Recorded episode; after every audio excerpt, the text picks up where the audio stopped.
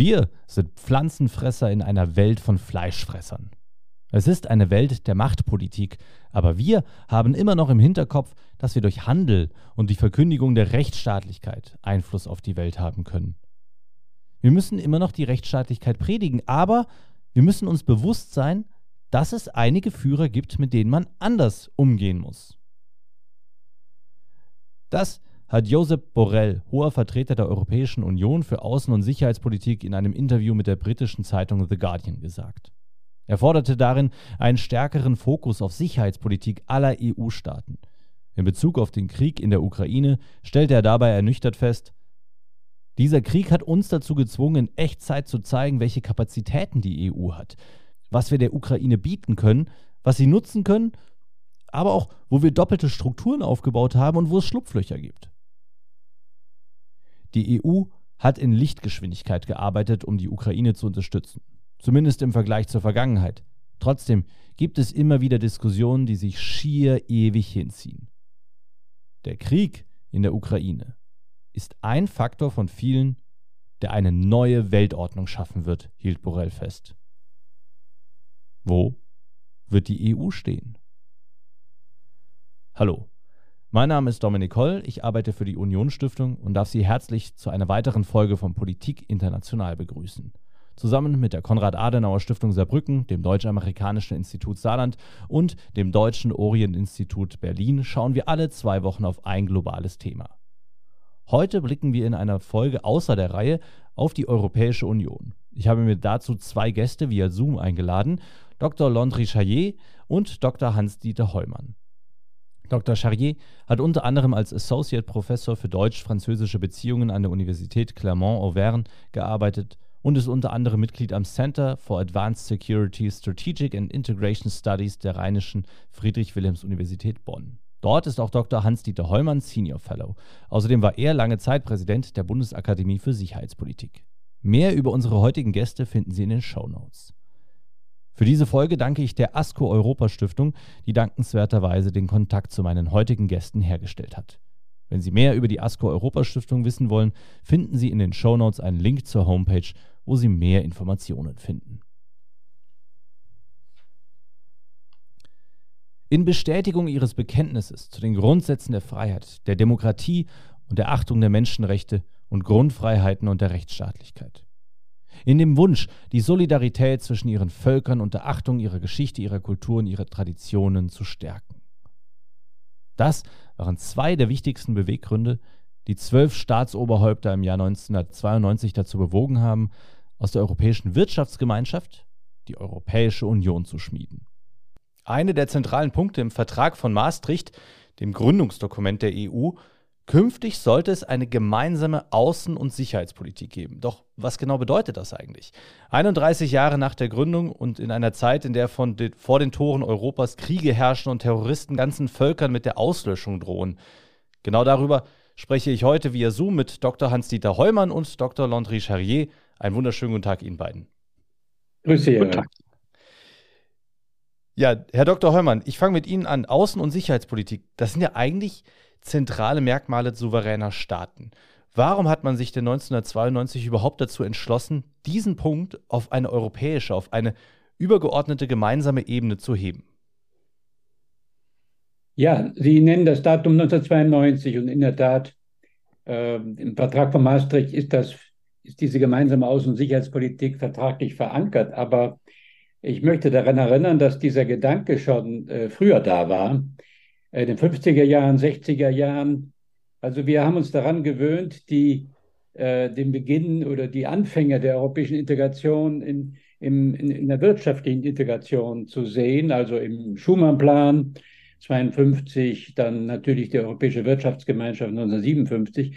Aber es gab in den 50er Jahren äh, schon äh, Verhandlungen über eine europäische Armee, also nicht nur gemeinsame äh, Verteidigungspolitik, eine europäische Armee, äh, die wurde dann verbunden sogar mit einer europäischen politischen Gemeinschaft, also einer gemeinsamen Außenpolitik. Das Ganze, ich will es auch nicht zu lang das erklären, scheiterte in der französischen Nationalversammlung an, an verschiedenen Gründen, aber der Gedanke wurde in den 60er Jahren nochmals aufgenommen, auch wieder auf französische Initiative. Mhm.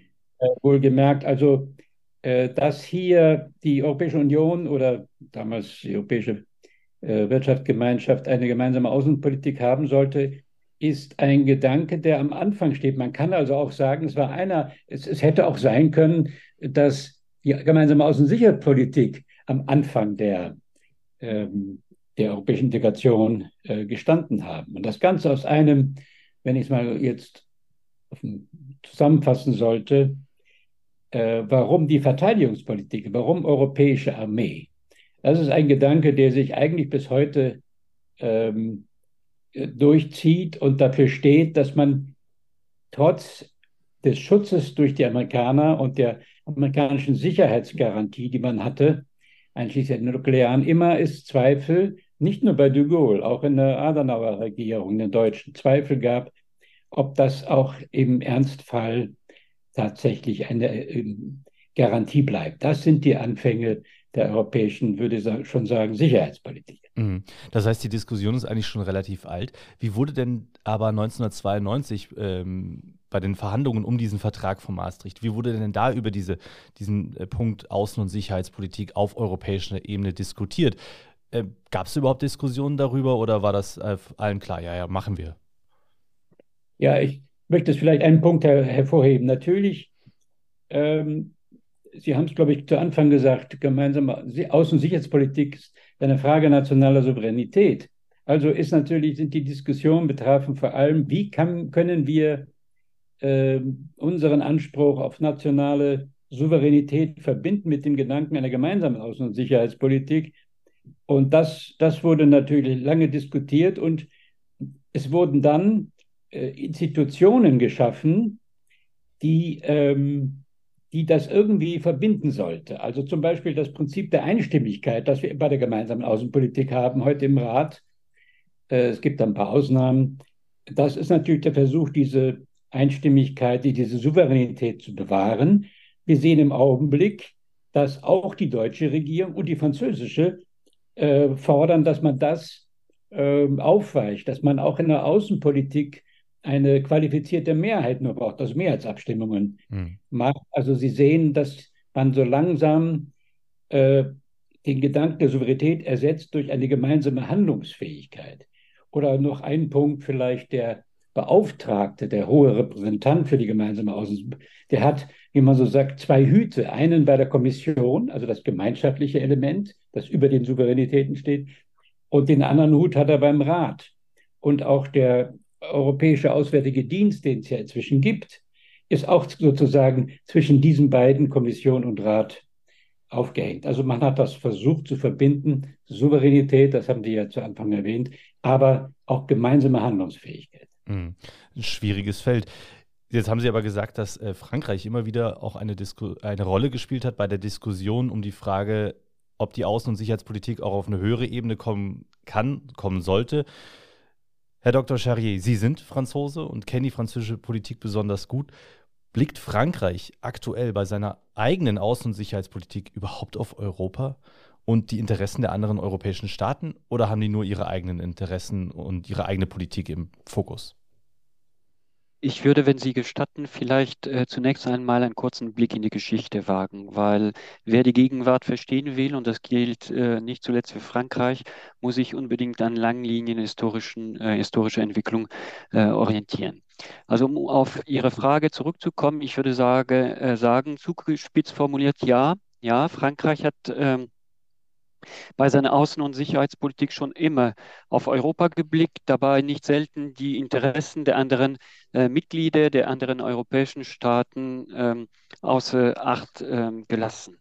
Für Frankreich unter de Gaulle, und äh, Dr. Heumann ist ganz kurz äh, darauf eingegangen, äh, war äh, von Anfang an Europa ein Instrument, zumindest aus der Perspektive des äh, General de Gaulle, dass es ihm erlauben sollte, weiterhin als Großmacht zu existieren. Es ist ganz wichtig, diesen einen Aspekt im Hinterkopf zu behalten, um de Gaulles äh, Hinwendung zu Europa in den 1960er Jahren zu verstehen. 1950 in den Debatten rund um die zukünftige EVG, Europäische Verteidigungsgemeinschaft, ähm, äh, hatte sich äh, General de Gaulle nicht daran äh, beteiligt, weil er spielte damals auf politischer Ebene keine Rolle mehr. Er saß in Colombay und schrieb an seinen Memoiren, aber er hatte diesen Satz gehabt, ähm, dass er in, im Fall der Fälle bereit wäre, mit den Kommunisten zusammenzuarbeiten, um dafür zu sorgen, dass dieses Projekt auf europäischer Ebene scheitert. Und dann 1960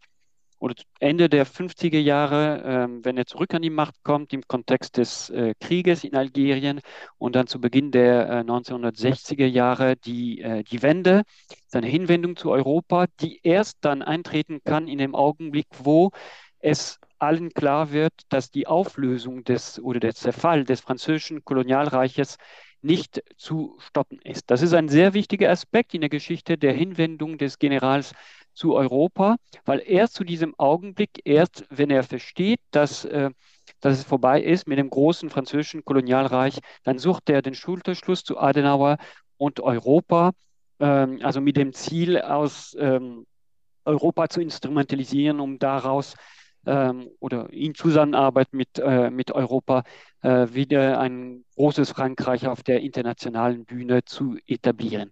Ich würde sagen, heute hat sich im Kern wenig daran geändert, an diesem äh, Ansatz. Was sich äh, verändert hat, das ist die Welt um uns. Ähm, wie wir alle wissen, wir leben in einer Welt ähm, der Großmachtpolitik, von, die geprägt ist von Großmachtambitionen und äh, Macron hat das sehr, sehr früh verstanden und er hat auch sehr früh versucht, äh, Schlussfolgerungen daraus zu äh, ziehen. Und diese Überzeugung, dass der Nationalstaat sich alleine nicht mehr behaupten kann und dass wir in Europa aufeinander angewiesen sind, ist auch, ich sage auch, der äh, Motor seines, äh, seines Engagements als Europäer. Also auf der einen Seite sieht er natürlich auch als Franzose, als Erbe der gaullistischen Tradition Europa als ein Instrument im Dienste Frankreichs Grandeur, aber auch auf der anderen Seite, und das ist äh, natürlich den Entwicklungen der letzten Jahre ähm, zu verdanken oder geschuldet, er sieht Europa als eine Lebensversicherung schlechthin. Daher, daher vielleicht, um das hinzufügen, der Druck, den er immer wieder auf Deutschland ausübt, ähm, ein Druck, der Deutschland nicht selten überfordert. Ähm, aber ich bin nicht, weil ich Franzose bin, aber ich glaube, äh, dass er grundsätzlich richtig liegt mit, sein, äh, mit seinem Ansatz und äh, mit seinem äh, Streben nach mehr europäischer Souveränität. Hm. Jetzt hat der, äh, der Krieg, den wir, in, äh, den wir aktuell in der Ukraine erleben, in Deutschland etwas grundlegend verändert, auch im Blick auf die Außen- und Sicherheitspolitik, aber auch auf die Verteidigungspolitik insbesondere. Bundeskanzler Scholz hat eine Zeitenwende verkündet. Dr. Scheyer, hat es in Frankreich so etwas auch gegeben, so etwas gebraucht, um äh, den Fokus zu verändern? Also nach dem, was Sie jetzt gerade erzählt haben, würde ich sagen, nein, Sie waren sowieso schon auf diesem Weg. Oder hat die Ukraine doch noch mal etwas äh, verändert in Frankreich? Ein, ich würde sagen, einen 27. Februar haben wir in Frankreich nicht gehabt. Macron hat äh, wenige Tage nach äh, dem Ausbruch des Krieges gegen die Ukraine in eine Fernsehansprache, die in die Geschichte eingegangen ist, von einem Changement d'air äh, gesprochen. Es bedurfte aber einige Zeit, bis diese, ähm, bis sich das auswirken konnte auf äh, politische Ebene. Ich würde sagen, die Zeitenwende, wie wir sie in Frankreich aktuell erleben, die erfolgt schrittweise, manchmal unter großen Schmerzen, weil das bedeutet in vielerlei Hinsicht, dass Frankreich sich äh, von der gaullistischen Tradition äh, verabschieden soll, was für ein Land, das auf seine Selbstständigkeit, auf seine Autonomie, auf seine Grandeur äh, stolz ist, alles andere als selbstverständlich ist. An der Stelle vielleicht ein, ein kurzer Hinweis, und zwar ähm, das Verhältnis, das die Franzosen bzw. Frankreich zu den USA unterhält, ist aus meiner Sicht ähm, von großer Bedeutung, um das auch zu verstehen, was wir gerade erleben. Wir sprachen, ich spreche nicht von einer Zeitenwende, sondern wirklich von einer schrittweisen Entwicklung, die möglicherweise eine Zeitenwende ähnelt. Aber ähm, das würde man in Frankreich nicht unbedingt zugeben, weil es ist selten so, dass man in Frankreich sagt, man habe sich äh, geehrt und äh, müsse deshalb den Kurs enden. Ähm, was wichtig ist an der Stelle, ist, dass ähm, Frankreich zum ersten Mal in seiner Geschichte anerkennen musste, dass äh, wir in Frankreich, aber auch in Europa auf die Unterstützung der USA angewiesen sind. Äh, dieser Schritt erfolgte nicht unmittelbar nach Beginn des Krieges gegen die Ukraine, son sondern sechs Monate später. Also man brauchte schon diese Zeit, um das auch zu verinnerlichen, dass wir mit unseren äh, knappen Ressourcen äh, keine Großmachtambitionen weiter verfolgen können und dass in einer Welt voller Fleischfresser wir ähm, auf die Unterstützung der USA äh, angewiesen sind. Das hat Macron gesagt in der ähm, französischen Sicherheitsstrategie, die am 9. November 2022 veröffentlicht wurde und auch wenig später äh, oder ein paar Monate später in einer Rede in Bratislava am 31. Mai 2023 ist er noch einen Schritt weiter gegangen. Er hat gesagt, ja, die USA sind das Fundament unserer kollektiven Sicherheit in Europa und wir müssen uns ihnen aus dem Grund, das hat er gesagt, erkenntlich zeigen. Also das wäre zum Beispiel unter Charles de Gaulle unvorstellbar gewesen. Ja. Aber wir sehen, eine Zeitwende passiert nicht isoliert, kann nicht nur in einem Land passieren, sondern äh, wenn wir über Europa sprechen, dann ist das auch immer eine europäische Zeitwende. Aber Herr Dr. Heumann, gab es das überhaupt? Also gab es denn auf der europäischen Ebene so etwas wie eine Zeitenwende, ein, ein Umdenken, der mit dem Krieg in der Ukraine einhergegangen ist, der alle europäischen Länder und auch die EU selbst erfasst hat? Ja, ich, das, das ist auf jeden Fall der, ähm, also ich würde sogar von einem Bruch sprechen. Also der Krieg gegen die Ukraine äh, bedeutet einen Bruch mit der europäischen Sicherheitsordnung, so wie wir sie kennen. Und zwar haben wir uns diese europäische Ordnung ja immer gesamteuropäisch, ich erinnere an, an den Begriff äh, gesamteuropäische Friedensordnung, 70er, 80er, 90er Jahre, letztes Jahrhundert, äh, vorgestellt. Und das bedeutet unter Einschluss von Russland. Also um das mal zu vereinfachen, das hat sich geändert. Wir, haben, wir sehen heute eine europäische Sicherheitsordnung nicht, unter, nicht zusammen mit Russland, sondern äh, gegen Russland. Das ist schon eine, ähm, ein Bruch, ein historischer Einschnitt, würde ich sagen. Ich will dann darüber hinausgehen. Ich finde, äh, dass der Krieg nicht nur eine Herausforderung für die europäische Ordnung ist, sondern letzten Endes für die globale Ordnung. Wenn wir die globale Ordnung zum Beispiel als Charta der Vereinten Nationen ähm, sehen, ähm, also nicht der westlichen Ordnung, sondern ich, äh, der universalen Ordnung, der Vereinten Nationen, äh, in, in der Charta, ähm, in der das Gewaltverbot, Artikel 2, die, die territoriale Integrität äh, Grundprinzipien ist. Insofern ist, ist der Krieg auch eine Herausforderung für die globale Ordnung ge geworden. Hm. Jetzt gibt es aber trotzdem Versuche, sich dem entgegenzustellen und gemeinsam zumindest ein Bollwerk äh, aufzustellen. Sie hatten das äh, erwähnt am Anfang, Herr Dr. Heumann, dass man versucht hat, eine europäische Armee aufzubauen irgendwann. Es gibt ansatzweise ähnliche Versuche. Es gibt das Eurokorps, ein äh, Versuch einiger Länder, sich militärisch auf europäischer Ebene abzusprechen. Ist das reine Symbolepolitik, dieses Eurokorps, und nicht mehr als nur nett gemeint? Oder ist das tatsächlich die Zukunft und da ist wirklich ein, ein Samen gepflanzt worden, der eventuell aufgehen könnte in so etwas wie einer europäischen Armee?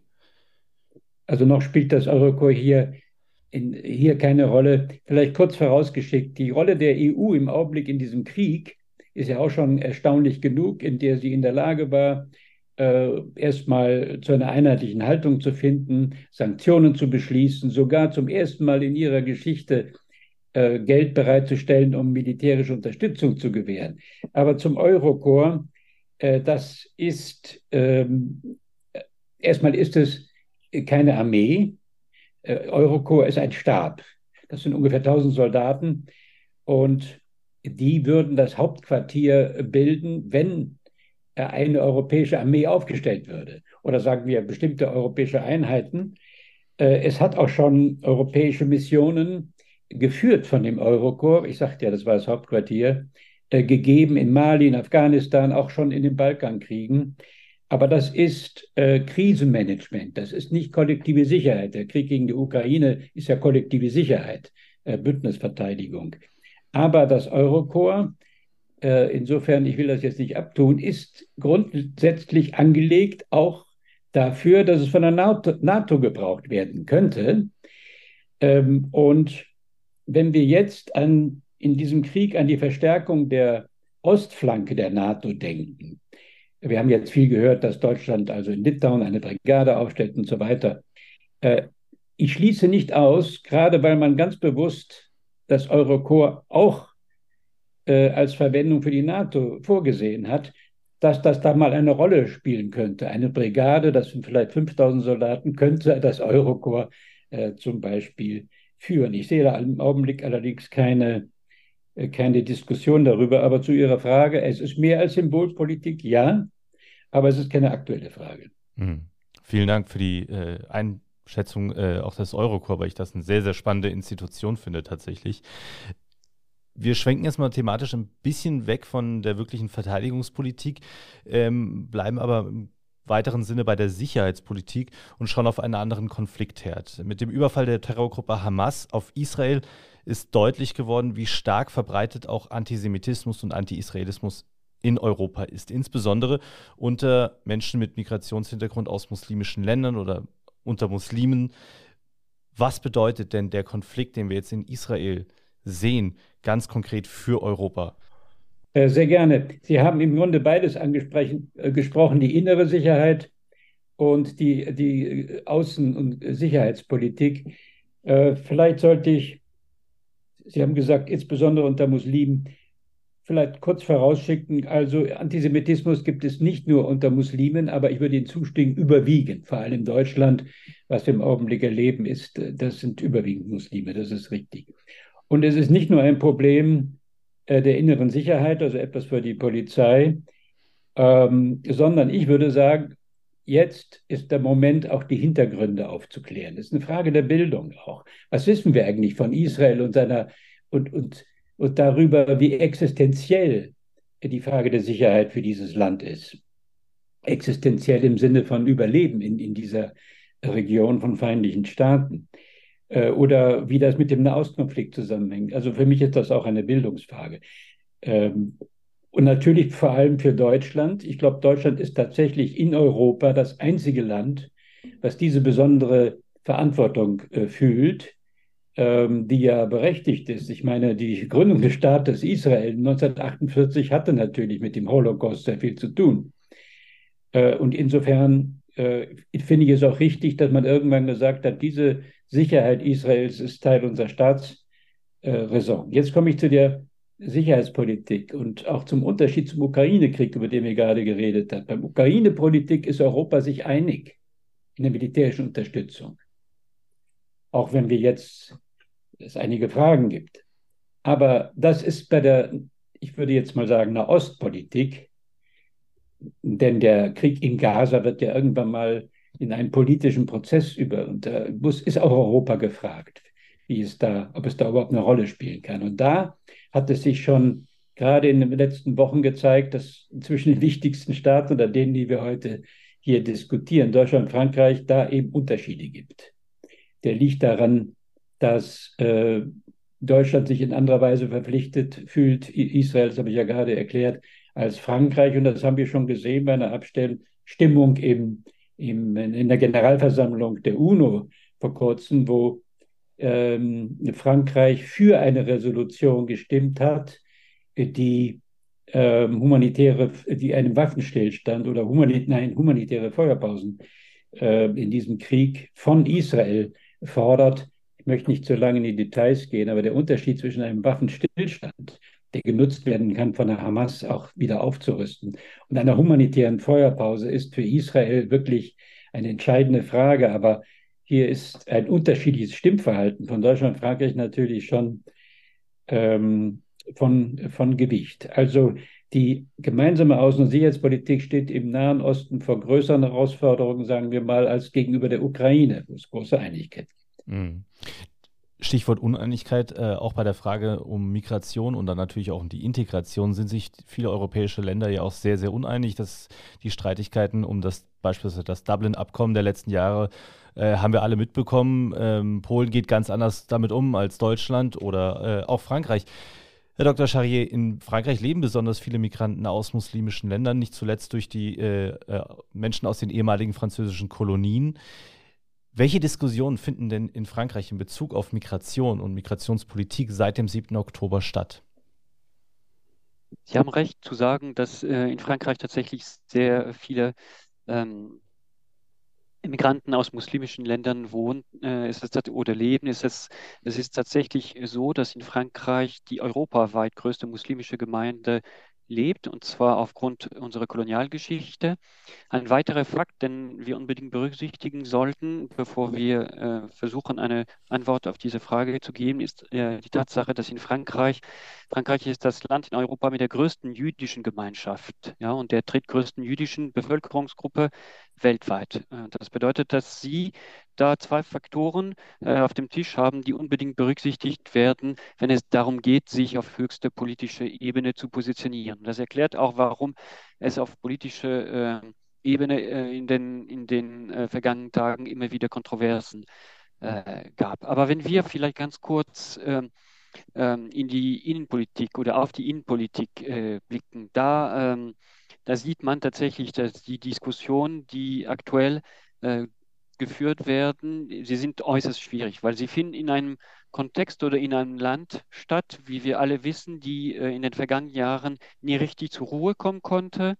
Sie findet ähm, oder sie finden, ähm, sie sind schwierig, weil sie äh, wenige Monate vor der Europawahl äh, geführt werden und nicht selten vor allem durch Extremisten instrumentalisiert äh, werden. Wenn Sie gestatten, dann gebe ich Ihnen an der Stelle zwei Beispiele, um das irgendwie plastisch äh, zu machen. Auf der äh, linken Seite des politischen Spektrums haben Sie La France Insoumise, das unbeugsame ähm, Frankreich eingeführt von äh, Jean-Luc Mélenchon, das sich immer noch ähm, dagegen sperrt, die Barbarei der Hamas äh, zu denunzieren, zu verurteilen um so auch möglichst äh, viele Muslimen an sich zu binden, für sich äh, zu gewinnen ähm, im Kontext der auf uns zukommenden Europawahl. Und auf der anderen Seite des politischen äh, Spektrums beim Rassemblement National ähm, hat man auch eine, ähm, eine, einen, einen, neuen Trend beobachten können, der äh, aber Bestandteil der Strategie ist, die ähm,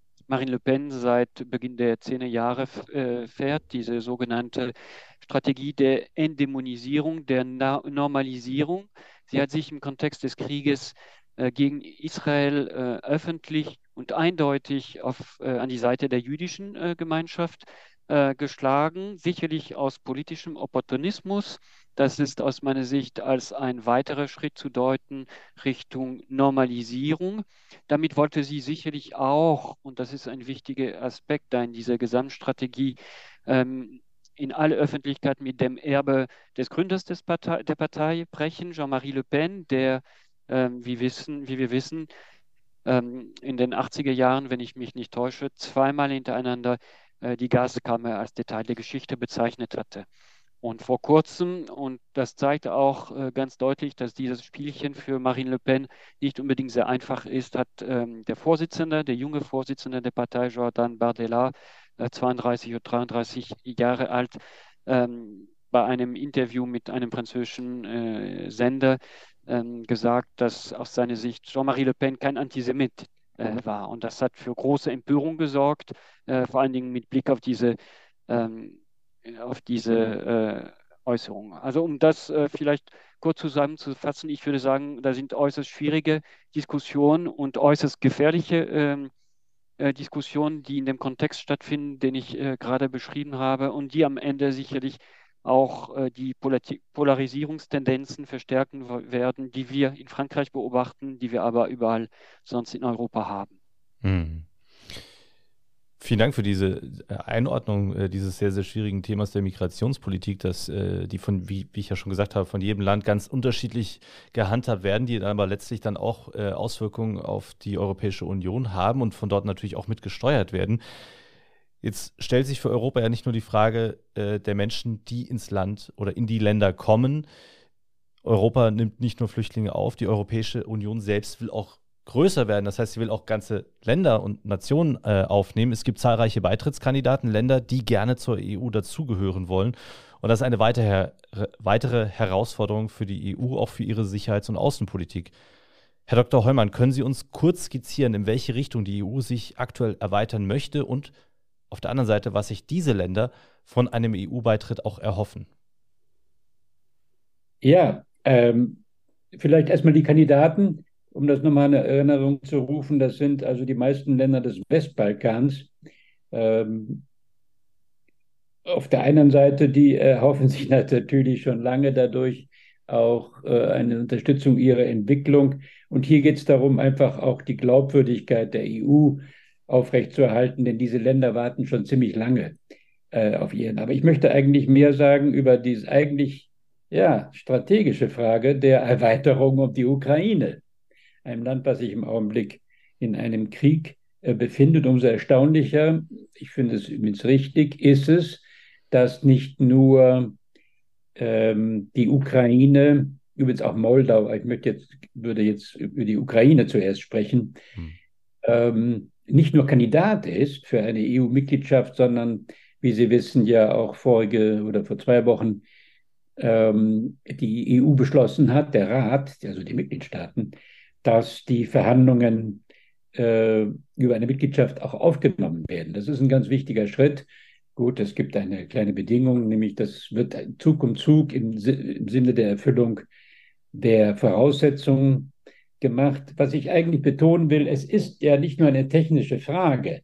Also technische Frage meine ich, dass ein Land, was der EU beitreten wird, tatsächlich buchstäblich ungefähr 40.000 Seiten an Gesetzen und Verordnungen und so weiter alles übernehmen muss. Ähm, das muss es in der Tat.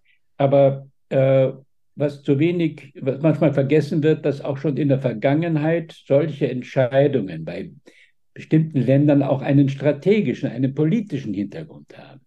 In den 80er Jahren hat man äh, Portugal, Spanien und Griechenland aufgenommen, obwohl diese Länder gerade eine Diktatur hinter sich hatten ähm, und mitnichten funktionierende Demokratien noch waren. Das war eine politische Entscheidung.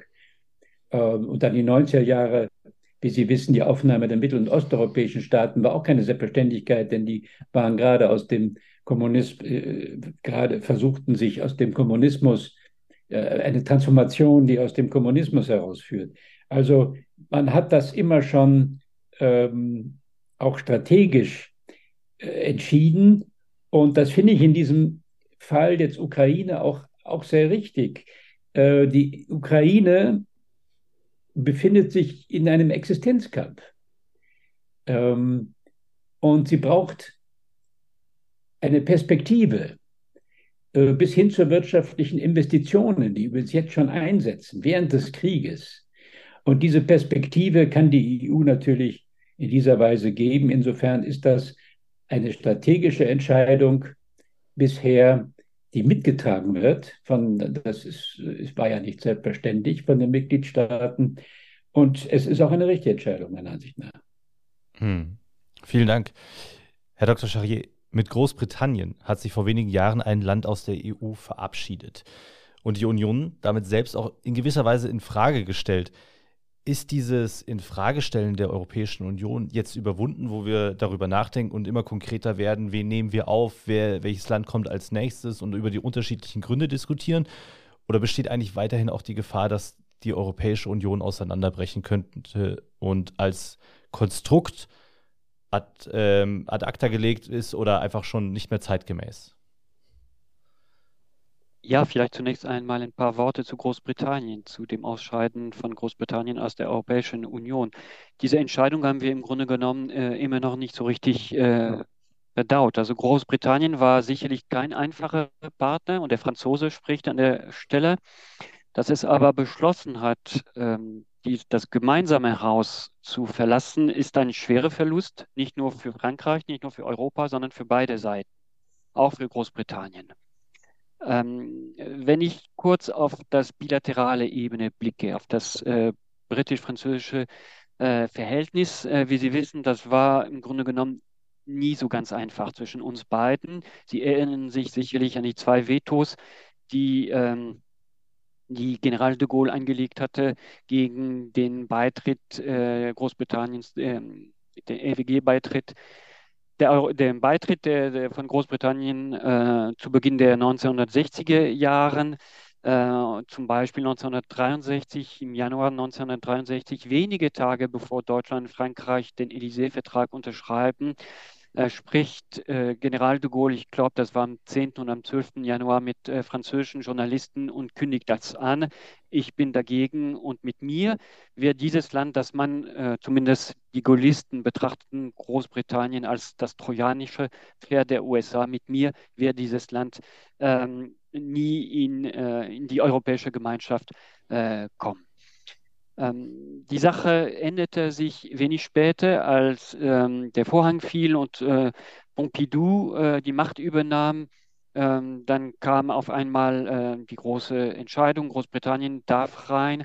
Das war sicherlich aus Überzeugung, aber sicherlich auch auf der anderen Seite auf, äh, als Reaktion auf die wachsende Macht Deutschland, äh, vor allen Dingen auf wirtschaftlicher Ebene. Man versuchte dadurch eine Art äh, eine Art Gegengewicht aufzubauen gegen äh, Deutschland, indem man ein drittes äh, Land reinlassen wollte mit großem wirtschaftlichen Gewicht. Das war sicherlich einer der Gründe, die ähm, Pompidou zu dieser Entscheidung bewogen bewogen hat. Es gibt heute, wenn Sie auf das bilaterale Verhältnis zwischen beiden Ländern, Großbritannien und Frankreich, immer noch Spannungen in vielerlei in vielen Bereichen, im Migrationsbereich kommt es immer wieder zu Spannungen zwischen beiden Ländern, aber Sie haben sicherlich auch von diesem berühmt-berüchtigten Fischereistreit mitbekommen im Oktober 2021, ähm, der beide Länder äh, so plötzlich an den Rand der äh, Nervenkrise gebracht hatte. Äh, der Besuch von Rishi Sunak im März 2023 in Paris ähm, kam nicht von, von, von ungefähr, würde ich mal sagen. Dieser Besuch, äh, fünf Jahre nachdem der letzte Premierminister Paris besucht hatte, war an sich ziemlich historisch und markierte den Beginn einer sogenannten Entente äh, cordiale äh, zwischen beiden Ländern, weil Macron und äh, Sunak es ähm, verstanden haben, dass beide Länder im jetzigen Kontext mehr denn je aufeinander angewiesen sind. Das gilt nicht zuletzt im Sicherheits- Bereich und hat auch Macron dazu bewogen, neue Formate zu entwickeln, um dafür zu sorgen, dass die Briten sich auch an äh, einigen Initiativen der Europäer beteiligen äh, können. Und dass wir beispielsweise, dass wir Großbritannien und Frankreich, wir sind beide, würde ich mal sagen, äh, Mittelmächte mit, mit, globalen Dimensionen, besonderen Attributen. Wir sind weltweit äh, präsent. Das gilt äh, für Frankreich mit seinen Überseegebieten, das gilt aber ähm, für, für Großbritannien und beide, wir haben beide auch äh, Interessen im Indopazifik. Und daher liegt es auch auf der Hand, dass wir in diesem Bereich, im Sicherheitsbereich, ähm, enger zusammenarbeiten. Jetzt zu Ihrer Frage, ob ähm, Gefahr besteht, dass die EU auseinanderbricht. Ich würde sagen, das ist ein, Szenario, mit dem die Medien und viele Experten auch gerne spielen äh, oder nicht spielen. Manche äh, denken das, äh, meinen das wirklich sehr ernst. Ich denke an dieser Stelle an Ivan Krastev und an sein Büchlein Europadämmerung, in welchem das thematisiert wird.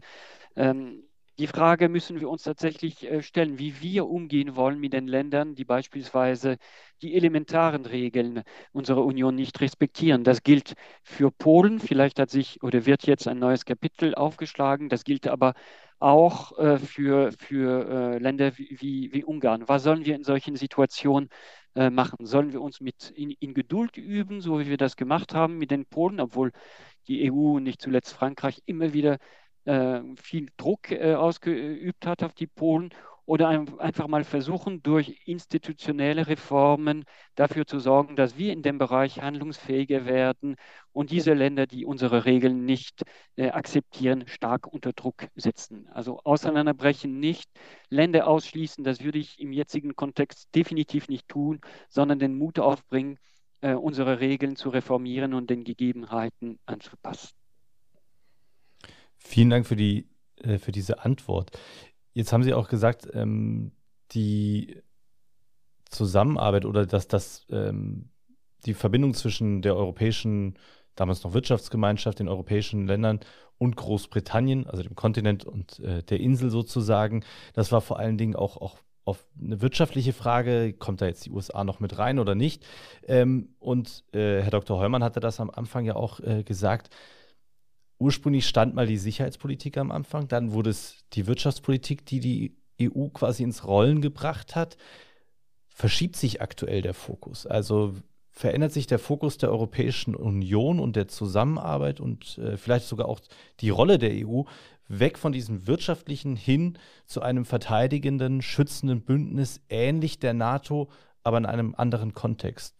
Würden Sie das so unterschreiben, Herr Dr. Charrier, oder äh, sehen Sie die Wirtschaft trotzdem immer noch als den Primat?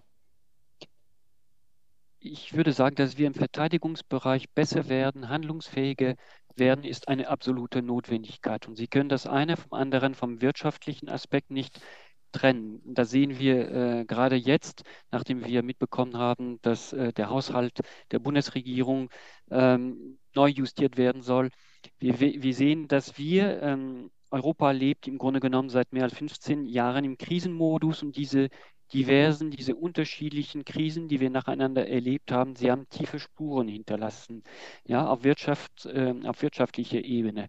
Ich äh, denke auch an, an, an die Corona-Krise, die unsere Länder dazu bewogen hat, äh, neue Schritte, revolutionäre Schritte ähm, nach vorne zu machen und gemeinsam äh, Schulden aufzunehmen. Ich will nicht sagen, dass wir jetzt neue Schulden brauchen, äh, um unsere äh, Verteidigungsausgaben zu finanzieren die, wie ich äh, soeben gesagt habe, eine absolute Notwendigkeit äh, sind. Wir müssen aber überlegen, äh, vor welchen Entscheidungen wir jetzt stehen. Und die finanziellen Schwierigkeiten, die wir aktuell erleben und die äh, Notwendigkeit, in der wir uns befinden, in einigen Bereichen äh, vorwärts zu kommen, voranzukommen, ähm, sollte uns äh, eigentlich dazu bewegen, noch mehr europäische Kooperation zu wagen, noch mehr europäische Souveränität. Wir, ähm, die Verteidigungsausgaben der Europäischen Union belaufen sich jährlich äh, auf rund 350 Billionen Euro. Das ist sehr, sehr viel Geld, äh, vielleicht genauso viel wie die Amerikaner ausgeben für ihre eigene Sicherheit. Und ich glaube, wenn wir uns an den Tisch sitzen und gemeinsam überlegen, wo und wie wir besser kooperieren können, dann hätten wir vielleicht dieses äh, Problem, ähm, die, also dieses Problem und die Frage würde sich nicht so stellen. Nur wir wissen, dass das äußerst schwierig ist, vor allen Dingen zwischen Deutschland und Frankreich, die sich vorgenommen haben, einige Großprojekte äh, zu verwirklichen, den gemeinsamen Kampfpanzer MGCS, aber auch FCAS, das sind Projekte, die erst in 20, 30 Jahren realisiert werden ähm, können, die sehr, sehr viel Geld äh, kosten werden und wo wir sehen, die Zusammenarbeit ist nicht selbstverständlich, sie ist aber notwendig und solange die Staaten und nicht unbedingt die Unternehmen, die ähm, das Sagen hat und den Kurs bestimmt, werden wir vorankommen. Vielen Dank, Herr Dr. Charrier.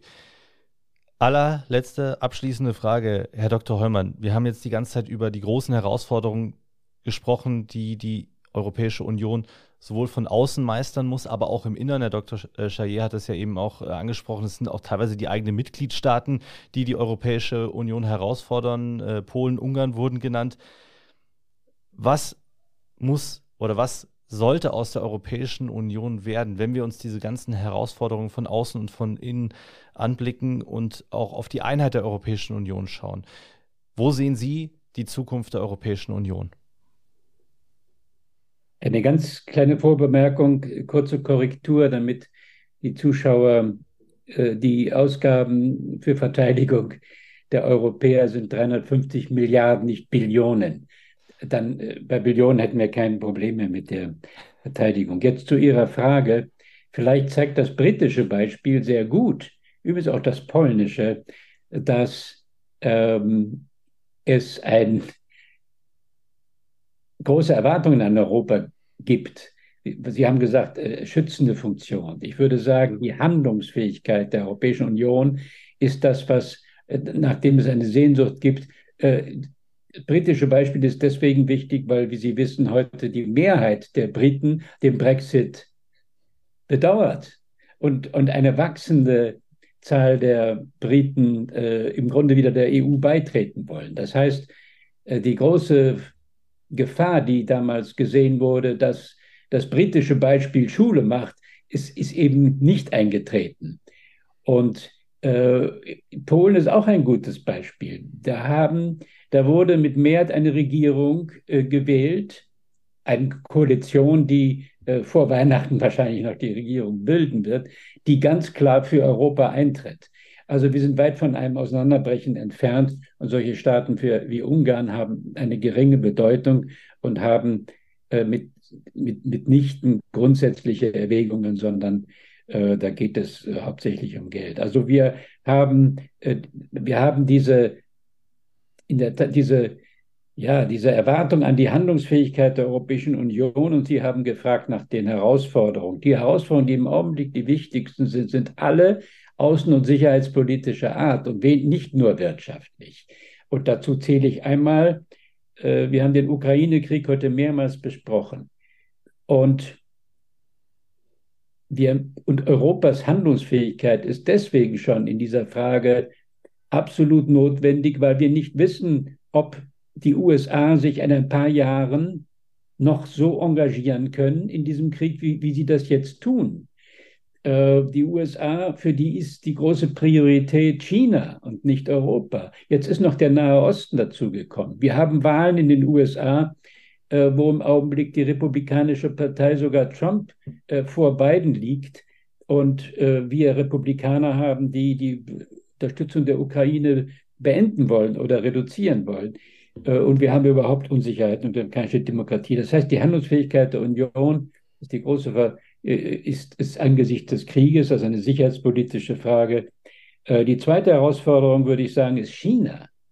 Äh, soll die Europäische Union einfach die Politik gegenüber China kopieren? Also sicherheitspolitisch schon deswegen nicht, weil wir nicht im, in, in Indo-Pazifik präsent sind in diesem Maße militärisch, dass wir da diese Frage der, der militärischen Balance da an, äh, aber werden wir äh, Exportverbote für Technologien nach China, wie die Amerikaner das machen, mittragen? Also da muss Europa seine eigene Rolle finden und jetzt jüngst ja auch der Nahostkonflikt.